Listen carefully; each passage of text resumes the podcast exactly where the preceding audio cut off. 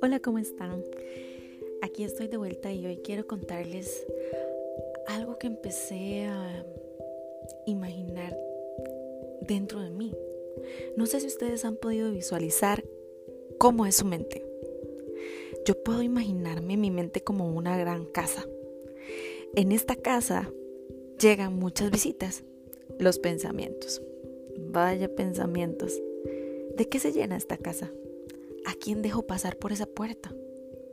Lo que pasa es que los pensamientos simplemente llegan, entran, por puertas, por ventanas, por rendijas. Y a veces algunos pensamientos deciden quedarse. Bueno, pero ¿y la dueña de esta casa quién es? Soy yo. ¿No debería yo de decidir quién se queda y quién se va? Un pensamiento puede tardar en nuestra mente alrededor de 90 segundos y puede ser hasta 150 segundos.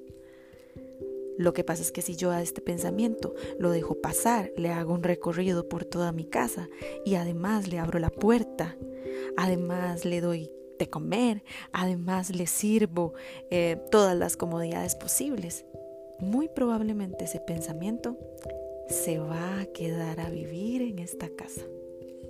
Y la mayoría de pensamientos son pensamientos del pasado o son pensamientos negativos.